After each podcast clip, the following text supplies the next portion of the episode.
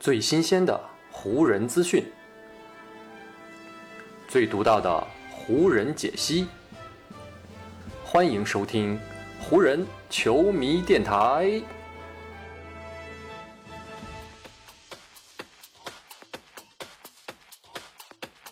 北京时间七月十八日，欢迎各位收听全新一期的湖人总湖人球迷电台。我是各位的湖人球迷朋友戴高乐，感谢各位如约打开这一期的电台节目。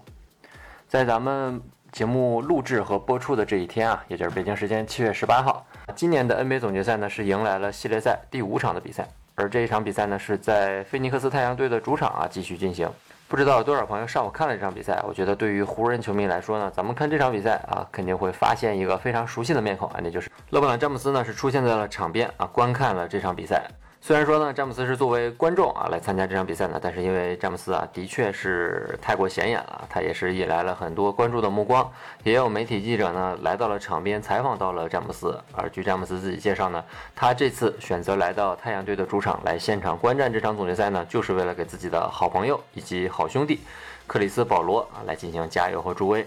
我们都知道，保罗跟詹姆斯一样，如今都已经是三十六岁了，但是呢，保罗。还在朝着自己职业生涯的第一个总冠军奖杯来努力，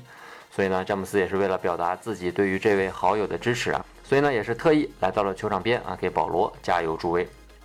只不过呢，太阳和保罗啊，在这场关键的比赛当中呢，最后是功亏一篑了。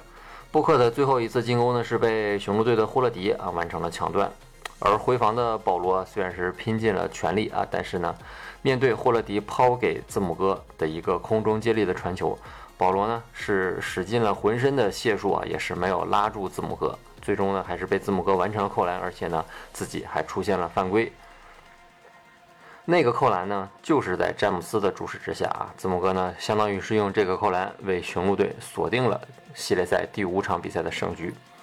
而太阳队呢，在输掉了这场总决赛比赛之后呢，也是被雄鹿取得了大比分三比二的领先啊。太阳队呢，如今已经是被逼到了悬崖边上啊，再输一场就要看着雄鹿捧起今年的总冠军奖杯了。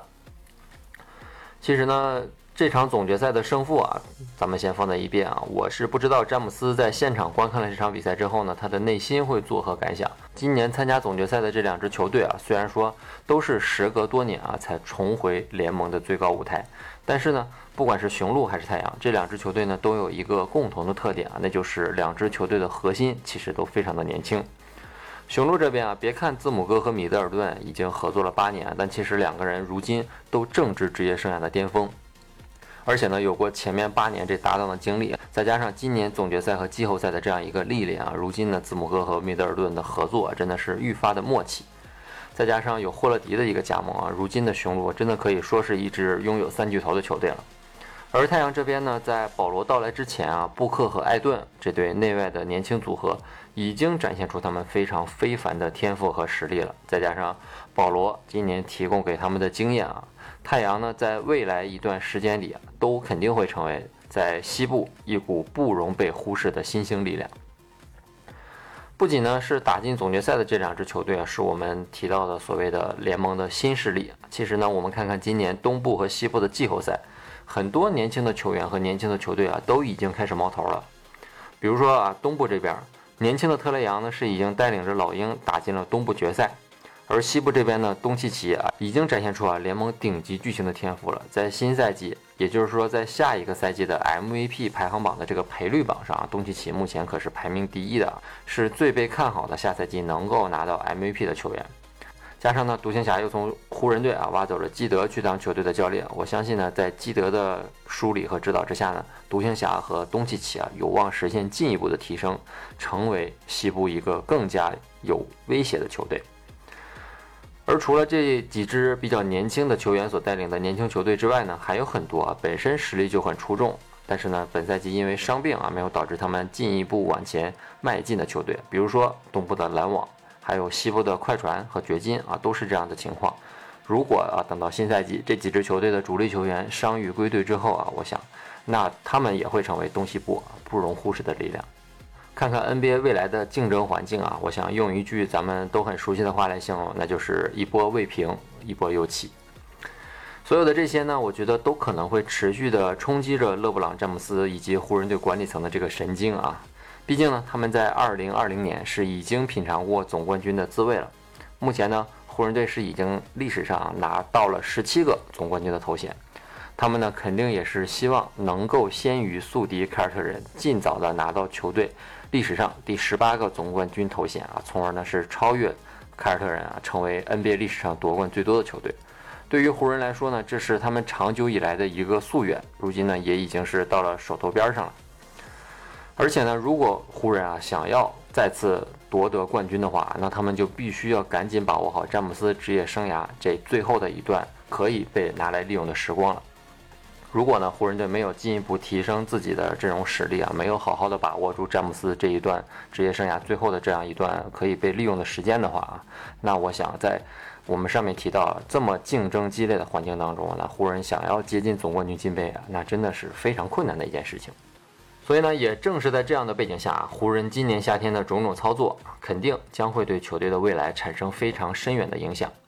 如果湖人队在今年夏天啊可以运作得当的话，让球队能够在短时间内再度登上联盟的顶峰，那肯定就会帮助湖人成为一支更具有吸引力的球队。这样呢，就算詹姆斯在跟湖人的合同到期之后啊，他选择退役离开球队，那湖人呢也可以依靠自己这种强有力的吸引力啊，很快呢吸引更加出色的球星啊来填补詹姆斯留下的空档，继续维持球队在联盟当中的统治力。但是呢，如果湖人今年夏天引援失败，这将会导致一连串非常严重的连锁反应。因为呢，如果湖人的成绩啊在短时间内没有明显的起色啊，那么呢，我们非常有可能啊会看到科比退役之后，詹姆斯到来之前那几年那样的灰暗时光啊。我觉得这样的情形，我想凡是经历过那段时光的湖人球迷肯定是不想再重温了。而大家呢也都能非常清楚的知道啊，一位巨星对于一支球队的影响有多么的重大。所以呢，也正是这样的局面和情况啊，湖人管理层在今年夏天啊，必须提前做好准备，迎接即将到来的自由球员市场。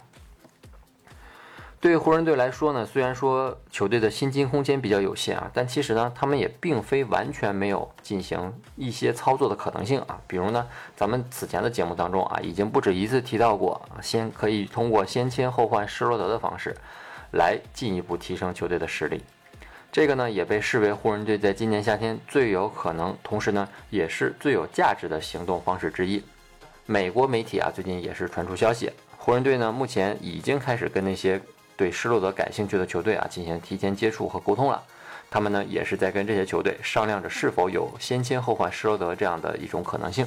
在跟这些球队进行交流和沟通的同时，湖人呢也是向外界释放出了一个信号，那就是呢，湖人有可能会把库兹马也送走。通过这样的释放信号来听取各队对于库兹马感兴趣的程度，以及各队可以对库兹马进行的报价。库兹马呢是湖人队在2017年啊选中的一位新秀球员，今年呢26岁的库兹马呢是已经在湖人队效力了四年时间，是目前这支湖人队当中啊在球队效力时间最长的一位球员了。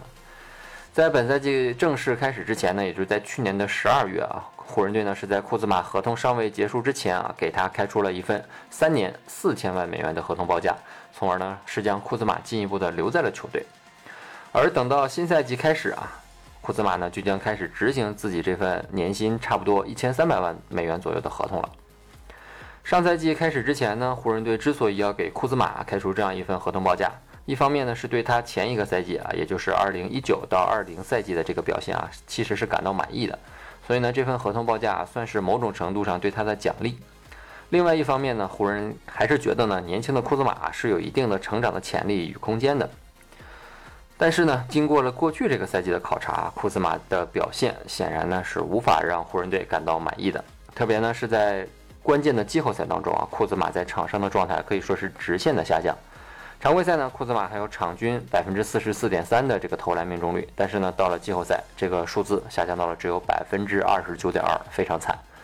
常规赛呢，库兹马是有百分之三十六点一的三分命中率，而在季后赛呢，这个数字下降的更惨啊，只有百分之十七点四。而且呢，除了命中率啊，库兹马的得分、篮板、助攻等等主要的数据，也都出现了一定程度的下滑。对于自己这样的表现呢，库兹马此前呢曾经在接受采访时表示啊，他在湖人阵容当中所扮演的角色和承担的任务，很多时候呢都没有长时间的稳定下来。这个情况呢让他很难寻找到自己很固定的比赛节奏啊，进而呢是影响了他的发挥。不过呢，对于湖人队来说啊，他们对库兹马这样的角色球员，其实呢只要求他在场上完成两个任务就好。第一个任务呢，就是当詹姆斯在球场上的时候，库兹马要能够拉开场上的空间，然后呢是要在接到詹姆斯的传球之后，把这个三分球去投进去。第二个任务呢，那就是在詹姆斯下场之后啊，如果库兹马留在场上，那他一定要能够承担一定的组织任务啊，或者呢是要有自主的进攻能力。只不过呢，这两个任务，我们从过去的这个赛季以及季后赛的表现来看呢，显然库兹马是并没有很好的完成。所以呢，这个也是球队动了要交易他的这样一个念头的原因。但是呢，话又说回来啊，库兹马呢毕竟是湖人目前啊为数不多可以拿来用作交易的资产了。而且呢，考虑到他前一个赛季的表现啊，不仅是湖人队感到不满意啊，其他就算是对库兹马感兴趣的球队啊，肯定也会心里掂量一下啊。所以呢，库兹马的交易价值啊，目前肯定是会打一些折扣的。在这种情况下呢，能否用库兹马去换来球队想要？补强自己实力的球员啊，也是要打上一个问号的。所以呢，库兹马在湖人队的未来，我们目前呢还是不能够非常清晰的看到。至于他未来的命运如何呢？一切呢就要看美国时间七月二十九号的这个选秀大会，以及八月二号自由球员市场正式开启之后啊，湖人队会做出怎样的行动了。其实呢，我个人啊是已经关注湖人队很长时间了。库兹马这位球员呢，也是从他进入联盟、加入湖人队之后呢，我也是一直在关注他的表现。对于他的成长和进步呢，我跟很多湖人球迷一样啊，也是非常感到欣喜的啊。但但是呢，他自己也是反复的表示过啊，自从2019年当安东尼戴维斯加盟球队之后啊，库兹马开始打第六人啊，他的这个场上的表现和效率其实是出现了很大程度的下滑的。而他本人呢，通过这两个赛季的调整，目前呢还是没有找到一个自己非常合适的在球队当中的定位。长此以往下去呢，不管是对湖人队啊，还是对库兹马本人的发展来说呢，我想都是很不好的。其实是一个双输的局面。如果啊，湖人队能够给库兹马找到一个下家，能够找到一支给库兹马更多进攻和发挥空间的球队啊，我想这对库兹马本人的成长来说呢，一件好事。我们可以看一下这个当时啊，湖人队在交易安东尼戴维斯的时候呢，是只留下了库兹马，而是呢送走了英格拉姆、哈特以及鲍尔这三位年轻的球员。而这三位年轻的球员呢，在离开湖人这样一个啊受关注程度非常高的舞台之后呢，他们个人呢也是减轻了很多的压力啊，从而呢自己也获得了很大程度上的成长。所以呢，如果库兹马真的是离开了湖人啊，虽然说可能曝光度没有以前那么高了，但是说不定呢，对他个人的职业生涯发展啊，没准也是一件好事。好，以上呢就是本期节目的全部内容了。再次感谢各位朋友今天的收听啊，也谢谢各位今天的时间。如果你觉得我的节目做得还不错，就请你关注和订阅我的这张专辑吧。另外呢，也希望各位能够把我的节目分享出去，让更多的朋友听到咱们的湖人球迷电台，让更多的朋友加入到咱们湖人球迷的大家庭当中。湖人本赛季的比赛虽然已经告一段落，但咱们湖人球迷电台的节目不会停歇。就让我们下一期湖人球迷电台再见吧，拜拜喽。